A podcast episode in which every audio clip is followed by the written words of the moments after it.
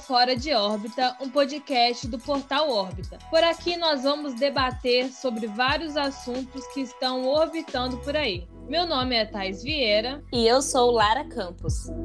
O tema de hoje é relacionamento durante a pandemia. A gente está vivendo um momento totalmente atípico, né? E assim, nossa rotina mudou drasticamente. De uma hora para outra, a gente foi obrigado a mudar alguns hábitos, como sair com amigos, fazer um churrasco com toda a família, conhecer pessoas. Então, os abraços calorosos e os encontros deram espaço para o uso de máscaras, o distanciamento social e a vigilância.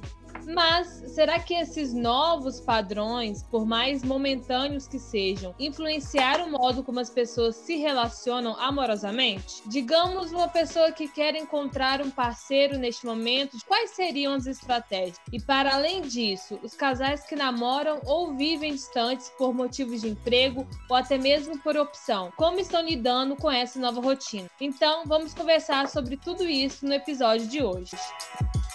Podemos começar pelos casais, né? Já que o isolamento acabou se tornando um grande desafio para eles. Com certeza, Thaís para os que se viam diariamente na faculdade, igual a gente, ou também no trabalho, é, aqueles que se encontravam apenas aos fins de semana, a pandemia é uma grande prova de resistência, que parece estar longe de acabar. Ainda que o lockdown total tenha cessado por enquanto, os casais aprendem juntos. Para isso, eles criam algumas estratégias que os ajudam a manter a chama do amor viva e os lembrem sempre o porquê de escolherem ficar juntos. E é bom lembrar né, que em meio à pandemia, os casais que estão se encontrando precisam seguir várias restrições para se cuidarem. A Bruna Neves, de 28 anos, conta pra gente como que está sendo o seu relacionamento durante esse período.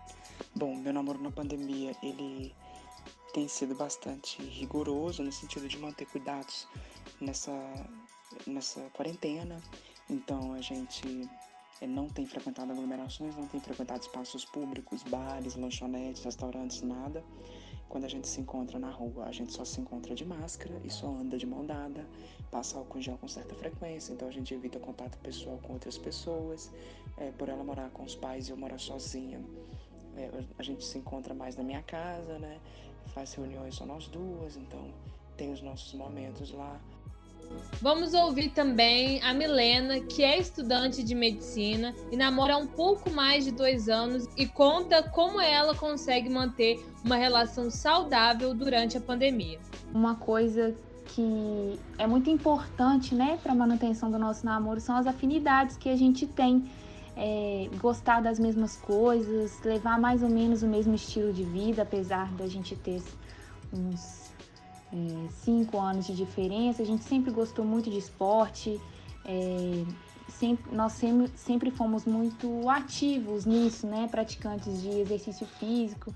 Então, é, mesmo a distância, né? Que nós moramos em cidades diferentes, é, um incentivo que um dá para o outro é, conversar sobre os mesmos assuntos, sobre coisas que nós dois gostamos, é, tentar aumentar o contato né, do dia a dia, é, conversar mais vezes, seja por, por WhatsApp ou por telefone, chamadas de vídeo, tem ajudado muito.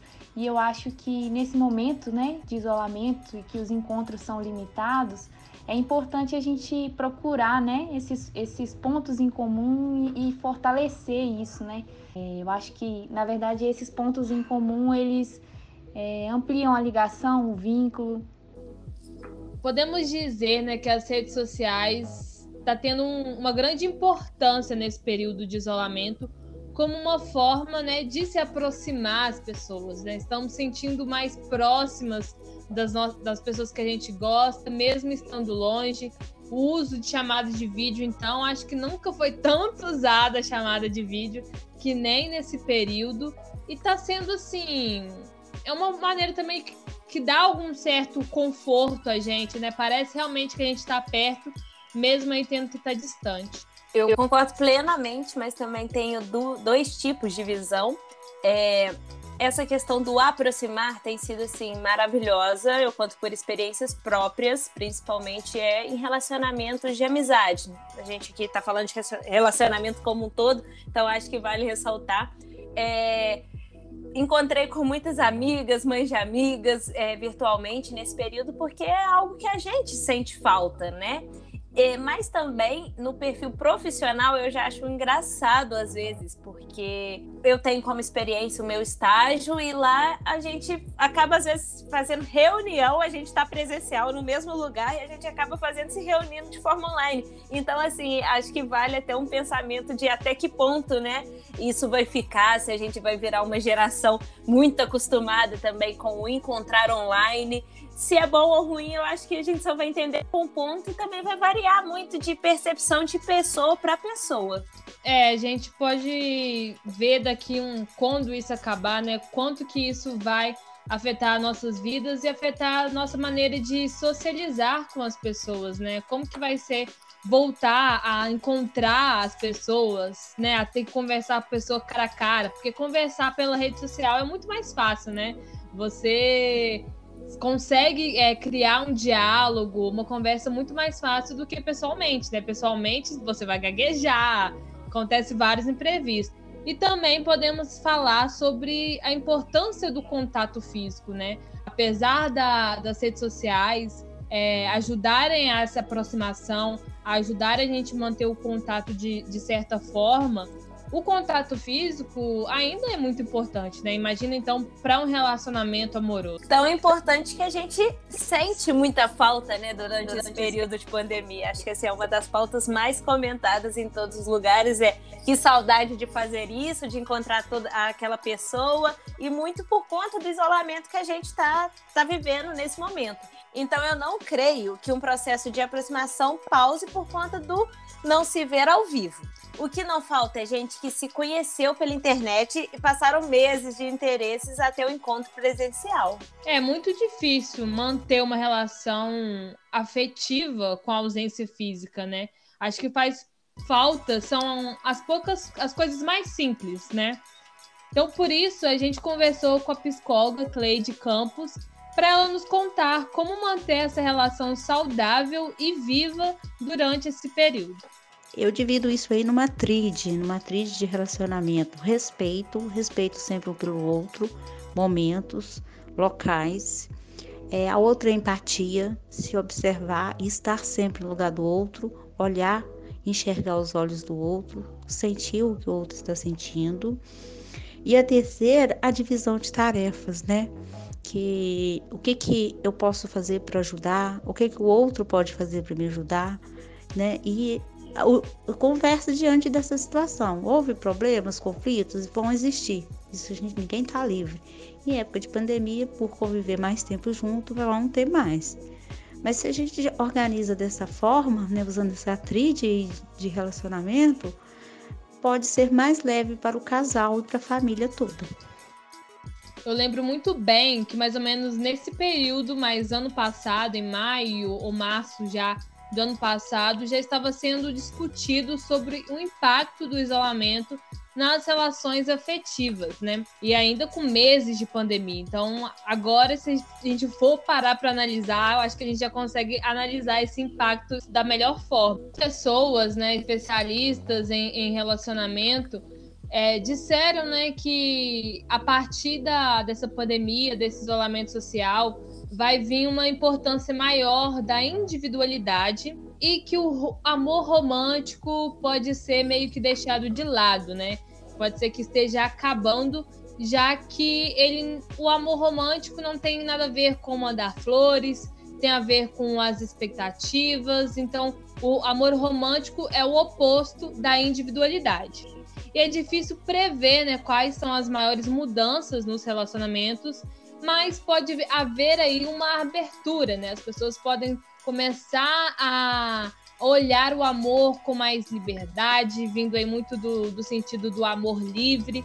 E o amor romântico tá levando com ele a sua exigência básica, que é exclusividade. Então, pode surgir vários tipos de amor.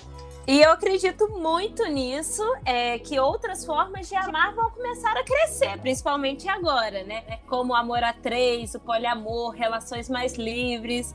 Vamos ter que esperar aí, acredito, um pouco mais de tempo para poder real, ver se isso vai realmente se concretizar. Inclusive, lá no nosso Twitter, arroba a gente colocou vários conteúdos que falam sobre relacionamento e tem dois específicos que falam um sobre poliamor e outro sobre a origem aí da monogamia. Se você tem interesse né, sobre esses assuntos, corre lá no nosso Twitter para você saber mais. Mas eu acho que a gente também precisa falar um pouco dos solteiros, né, Thaís? Como uma pessoa solteira anda se relacionando nessa pandemia. Sim, como diz, as pessoas solteiras também amam, né? De alguma forma. E a carência emocional e sexual na quarentena tem provocado né, o crescimento do amor virtual, potencializando aí os aplicativos de relacionamento.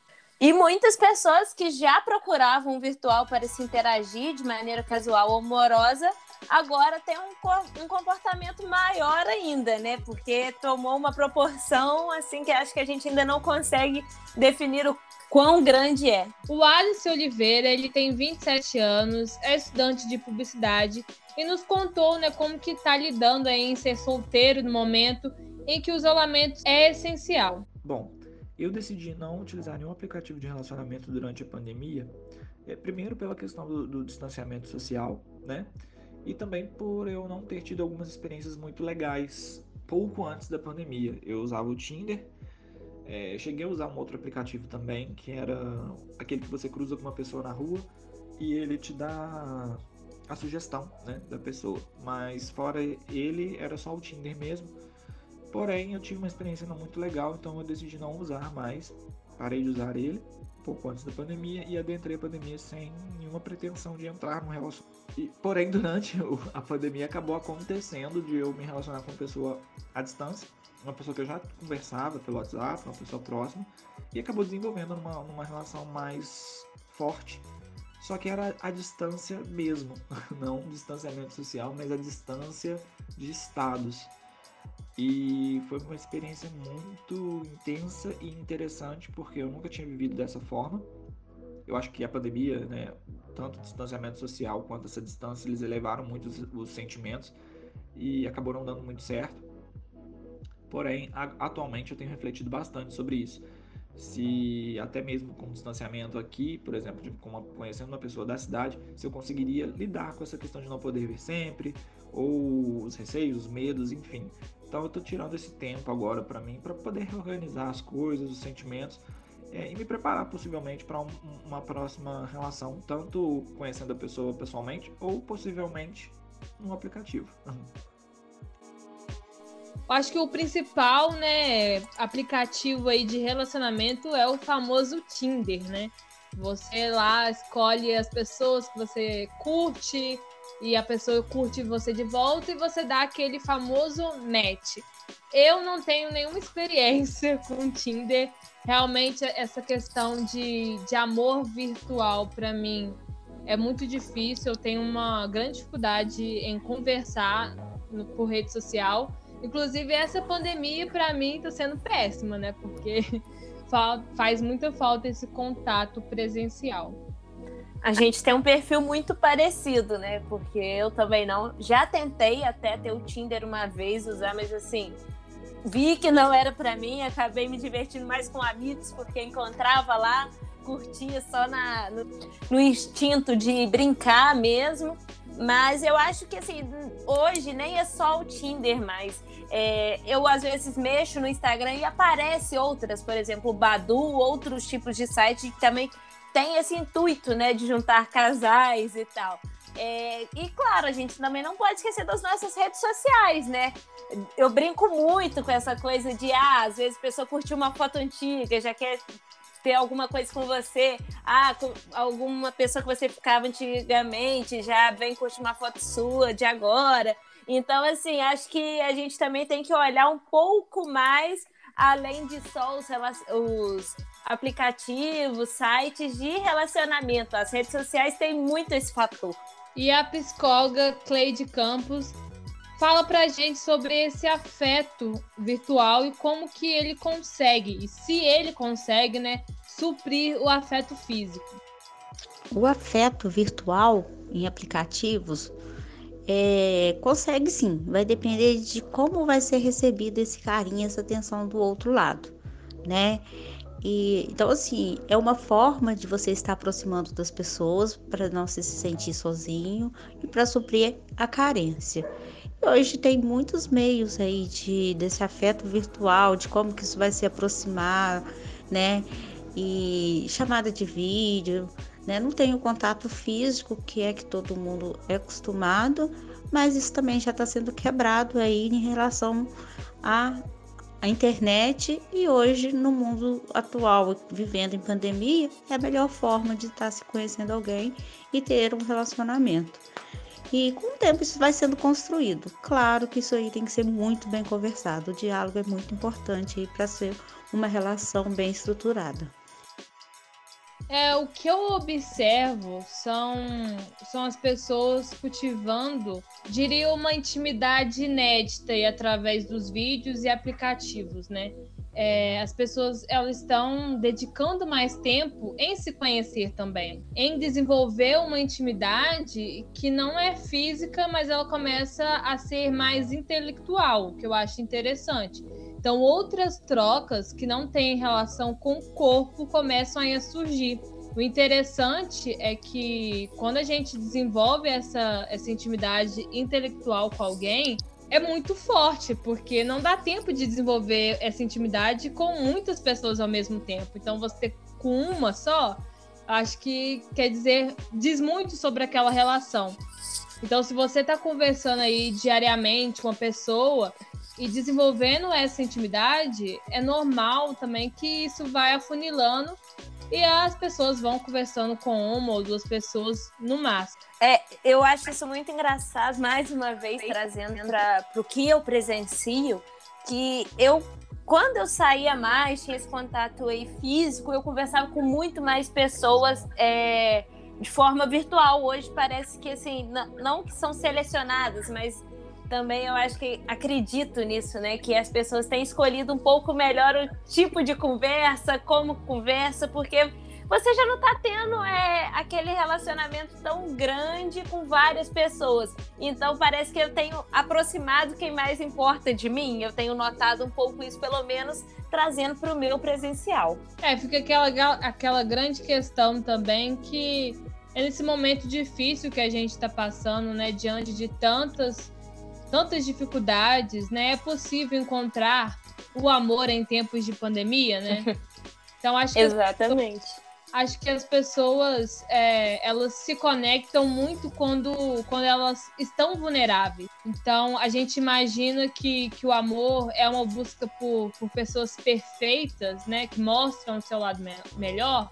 E hoje a gente está tendo uma oportunidade de estar tá todo mundo vulnerável, passando pela mesma situação Claro que de formas diferentes, mas é como se todos nós tivéssemos um assunto em comum e passando por um momento difícil. Então, acho que a esperança de que as pessoas possam começar conversas falando quão difícil tem sido esse período de pandemia, que possam se aproximar e construir uma intimidade a partir aí das suas vulnerabilidades. Eu concordo mais uma vez com você, Thaís. E acredito assim que dias melhores virão. E eu acho que a gente pode terminar esse podcast até com esse pensamento.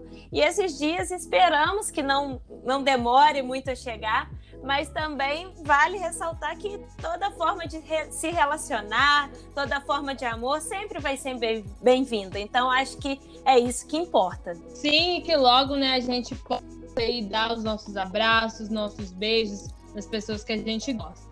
E obrigada pelo papo de hoje. O Fora de Óbito fica por aqui e até a próxima.